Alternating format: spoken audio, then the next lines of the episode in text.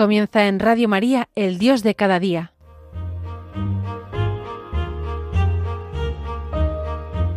Hoy dirigido desde Tenerife por el Padre Daniel Padilla.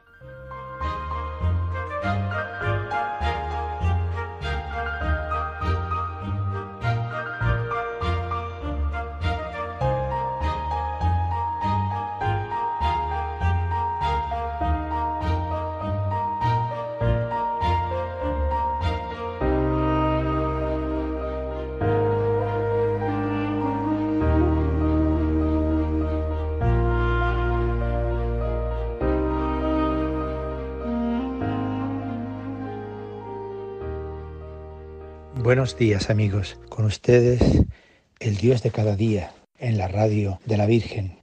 Alguna vez hemos hablado de la verdad. Déjenme por un rato reflexionar con ustedes sobre la transparencia, porque no basta vivir en la verdad, no basta decir verdad, ojalá seamos capaces de ser transparentes.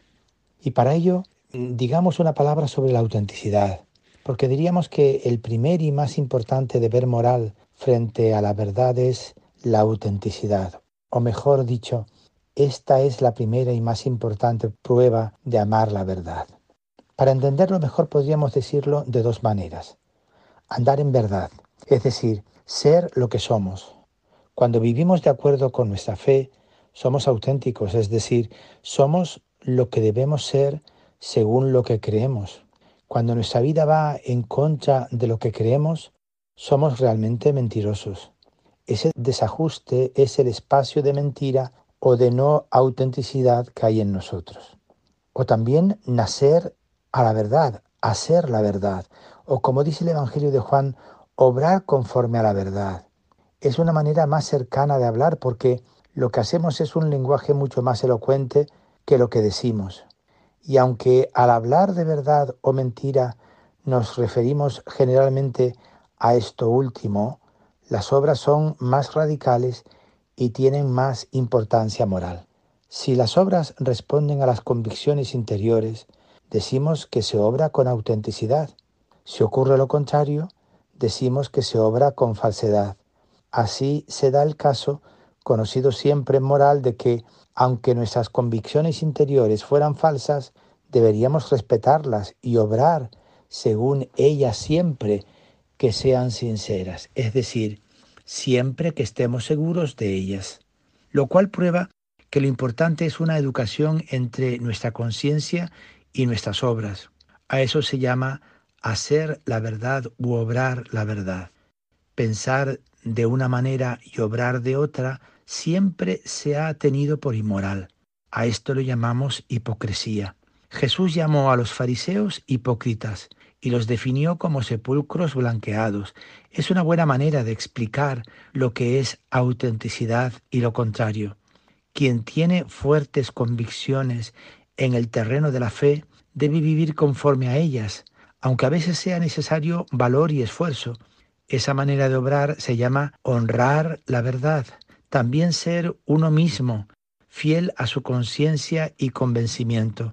Pero en fin, nos referimos a las obras. Digamos una palabra sobre las palabras de nuestros labios, a lo que llamamos sinceridad.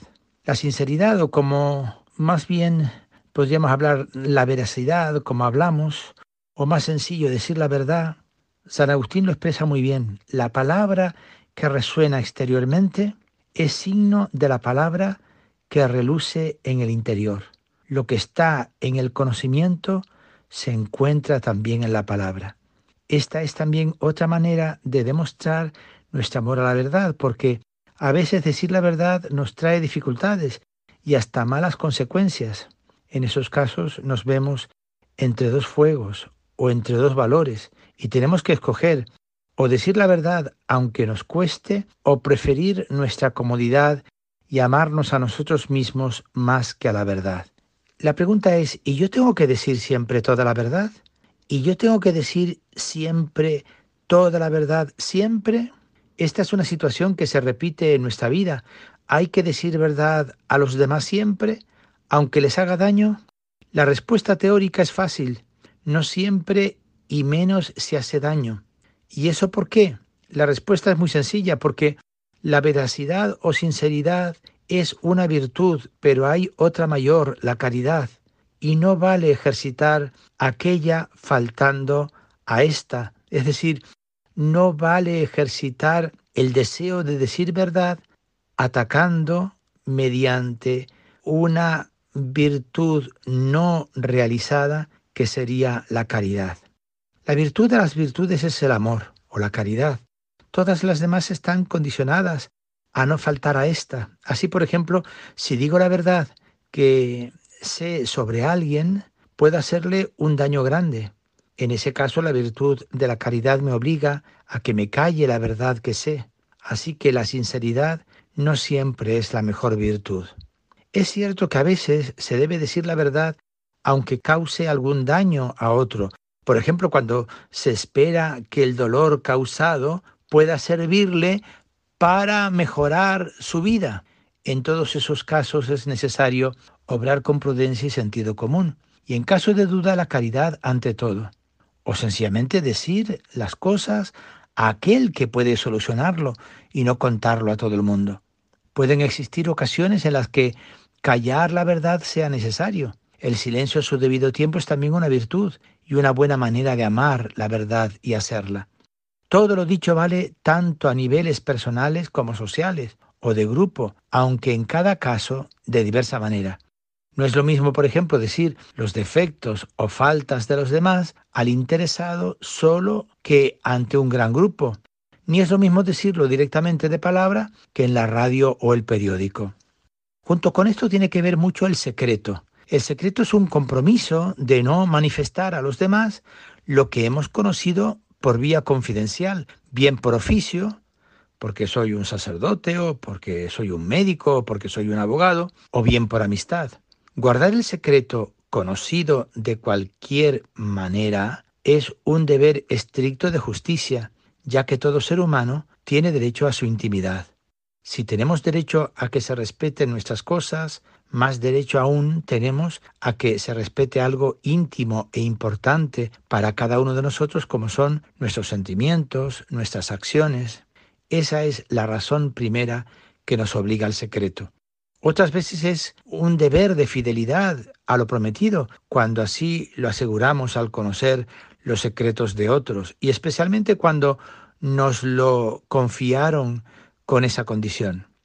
En la guarda del secreto se busca un bien y una utilidad personal, desde luego, pero hay algo más importante todavía, el bien y la utilidad social, el bien común. Si en el secreto no podríamos confiar a nadie nuestra intimidad y no podríamos confiar ya en nadie, con lo que se haría imposible la comunicación.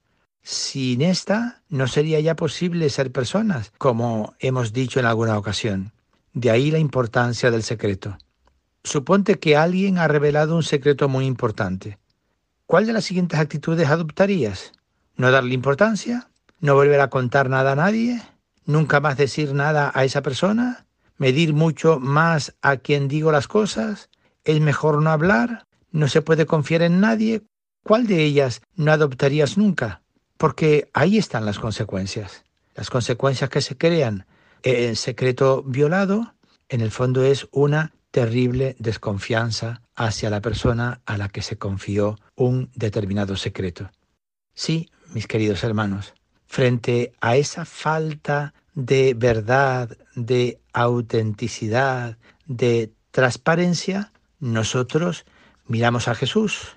Por eso Él es el auténtico, él es el sincero por excelencia y Él mismo se nos presenta como la verdad.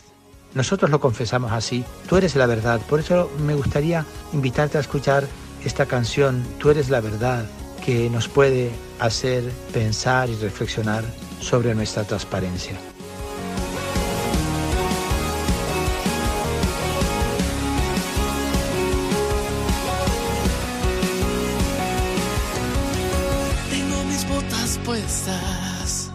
Mi lámpara encendida y voy a proclamar que tú eres la verdad. Vamos como soldados, fieles a tu llamado, Hoy vamos a anunciar que tú eres la verdad. Gritaremos fuerte,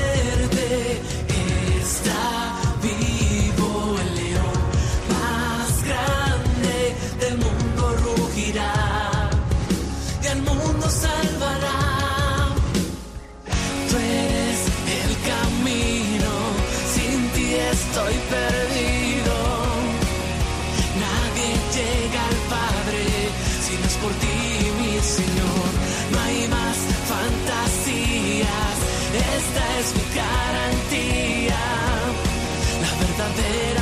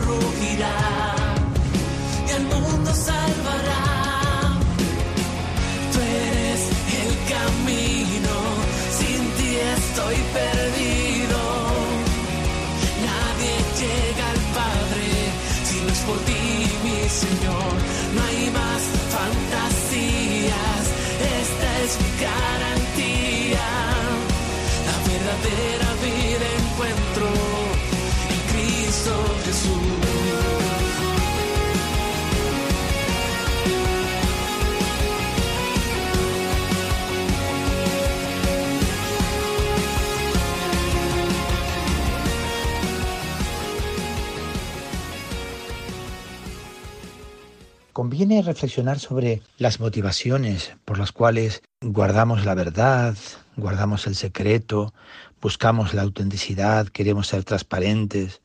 Las motivaciones son aquellas que están en el fundamento de la vida de un creyente para amar la verdad, vivirla y decirla.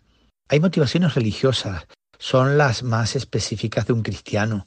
Nacen de aquello que creemos. Señalamos estas, por ejemplo, quien cree en Dios como Padre y origen de toda verdad, no puede luego amar la mentira y apoyar la vida en ella.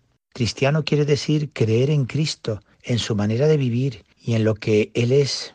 Cuando afirmamos que Él es la verdad porque lo dijo Él, estamos invitando a cada uno, a, ti en primer lugar, mi querido amigo, a vivir y caminar en la verdad y en la luz. Cualquier otra manera de vivir contradice nuestra fe. Por otra parte, la vida de Cristo y sobre todo su muerte fue un testimonio en favor de la verdad. No es posible un seguimiento de Cristo si la mentira es la manera normal de nuestra conducta en hechos y palabras. Celebrando los sacramentos confesamos nuestra fe en el perdón, en la comunión, en la relación fraterna. Si nuestra vida va después por caminos contrarios, falta coherencia entre lo que pensamos y lo que hacemos. Y finalmente porque es uno de los mandamientos que leemos en la Escritura y que la Iglesia ha recogido como normas elementales de la vida. No mentirás, decíamos cuando éramos pequeños y se nos ha quedado grabado para siempre en el corazón. Tenemos también motivaciones sociales. Existen motivaciones sociales eh, que los cristianos compartimos con todos los seres humanos y que muestran con claridad que la verdad es imprescindible para poder vivir con los demás. No es posible la comunicación si no suponemos que generalmente todos decimos la verdad. Sin la comunicación no es posible convivir, como hemos dicho en otra ocasión. La inseguridad siempre sería total si no sabemos si nos dicen la verdad o la mentira. ¿De qué podemos estar seguros? ¿Sobre qué datos podemos organizar nuestra vida? La inseguridad traería consigo la desconfianza de unos con otros. Sin ella ya no es posible la vida en común. Vivir en una familia, con los amigos, hacer un trato, una venta, etc., supone siempre unas bases de confianza mutua. Así no sería posible ninguna clase de vida, ni política, ni cultural, ni económica, y muy especialmente la vida de mayor intimidad, como es la vida de la familia y de los amigos, que se vendría abajo. Toda intimidad y confianza sería imposible si no podemos fiarnos de la verdad y sinceridad de quien nos dice algo de sí mismo o de otros. Y también hay unas motivaciones personales para vivir en la verdad, para ser transparentes, para buscar la autenticidad. Ya hemos dicho que en la moral ayuda en ese camino de cada ser humano hacia sí mismo, en la consecución de una personalidad con la que todos soñamos. Este es un punto claro. Tenemos motivaciones personales para caminar en la verdad. La coherencia personal es uno de los signos de personalidad, coherencia y relación entre lo que decimos y lo que hacemos, entre una situación y otra, entre la vida personal y la social. Cuando no la hay, es muy difícil un mínimo equilibrio mental. Es imposible hacer dos vidas al mismo tiempo sin que se resienta nuestra propia persona. Por otra parte, es difícil también llevar adelante esa doble vida con éxito. Dice el refrán que se coge antes al mentiroso que al cojo. La desconfianza de los demás hacia lo que hacemos o lo que decimos afecta también a la propia personalidad y crea una situación de enfrentamiento y descontento con uno mismo y sobre todo hace imposible cualquier relación de amor o amistad con nadie. Eso es parte esencial de nosotros mismos. Sin ello no hay manera de ser personas hace difícil también cualquier otro tipo de relación laboral, comercial, festiva, etc. Por tanto, pone difícil el camino de la felicidad. Pero miren, en todo esto hay siempre una relación entre verdad y libertad. Hoy que la libertad es un valor felizmente en alza, es necesario pensar sobre la relación que hay entre la libertad y la verdad. La cuestión se plantea así, ¿podemos ser libres sin la verdad? ¿O más puntualmente, ¿puede alguien ser libre sin una información veraz? Esta es una cuestión que se plantea también a niveles de relación personal, pero sobre todo es importante como problema estructural de las diversas comunidades humanas. No hay libertad en la mentira. Como creyentes y empezando por el principio, hay que decir que no hay libertad en la mentira. Este es el mal, el pecado, y el pecado se anuncia siempre como esclavitud. Quien vive atado por el pecado y su mentira no tiene la libertad básica de los hijos de Dios, que es vivir como tales, eligiendo el bien. La mentira nos hace ser lo que no somos y vivir como tales, como hijos del mal o del mentiroso, como se llama en la Biblia al diablo. A ello se refiere la palabra de Jesús. La verdad os hará libres libres de las tinieblas del error, del engaño, del mal. En este sentido se anuncia a Jesús siempre como quien nos liberará del pecado y de sus ataduras mediante el anuncio de la verdad sobre Dios y sobre nosotros mismos. Sabiendo lo que somos de verdad, conociendo nuestra meta y lo que lleva a ella, seremos libres para conseguirla. Somos un montón de deseos, sentimientos, pensamientos, esperanzas, relaciones que a veces nos tiran hacia el bien y otras hacia el mal. Conocer lo que realmente es el bien y lo que lleva a la felicidad nos deja libres para buscarlo y quererlo. Confundir las metas y los medios para llegar a ellas nos tiene atados de pies y manos. Cuando engañamos a los demás, los tenemos atados a nuestra mala fe y a nuestros deseos. Si creen en nuestra mentira, sus acciones les llevarán en sentido contrario de lo que quieren y buscan. Por eso, el contarle a alguien la verdad de nuestra vida es hacerle libre para que luego, desde lo que sabe, elija su relación con nosotros. Mientras que con el engaño o la mentira le obligamos a una elección falseada, al menos por desconocimiento. Por eso, en verdad, la conocida frase de que sin verdad no hay libertad. ¿Y qué papel juega aquí la ignorancia? Pues eh, que la ignorancia limita la libertad. En las relaciones primer mundo, tercer mundo, norte, sur, este, oeste, siempre se hace referencia a la cultura, a la formación e información cuando se quiere buscar las causas del abismo existente. San Juan Pablo II ha escrito en la última carta encíclica sobre los problemas sociales a escala mundial. El cuadro trazado precedente sería, sin embargo, incompleto si a los indicadores económicos y sociales del subdesarrollo no se añadieran otros igualmente negativos, más preocupantes todavía, comenzando por el pleno cultural. Estos son el analfabetismo, la dificultad e imposibilidad de acceder a los niveles superiores de instrucción, la incapacidad de participar en la construcción de la propia nación, las diversas formas de explotación, decía él en Solicitudo Rei Socialis número 15. El analfabetismo, la información dirigida, la planificación desde los grandes centros de dirección del mundo, sin la participación de los interesados, la propaganda interesada son los medios más usados para mantener el dominio de unos seres humanos sobre otros. Ya se sabe que hoy la información es igual a poder, sea este económico, político, cultural, social, artístico o religioso. La libertad no se puede compaginar con la ignorancia, y menos todavía con la mala o falsa información. Aquí es donde se ve con más claridad la relación directísima que hay entre verdad y libertad, pero es la misma y tan importante cuando se trata de la persona individual o de pequeños grupos.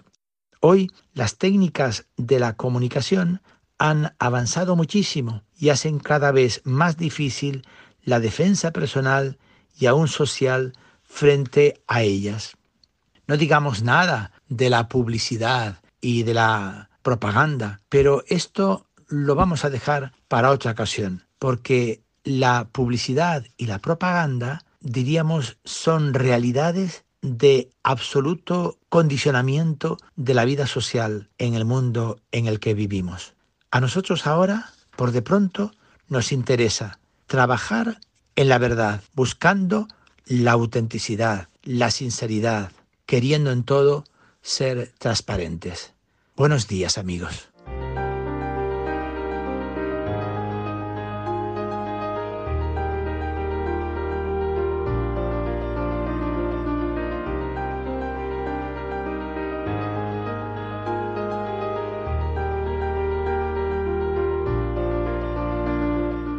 Así finaliza en Radio María, el Dios de cada día. Hoy nos ha acompañado desde Tenerife el padre Daniel Padilla.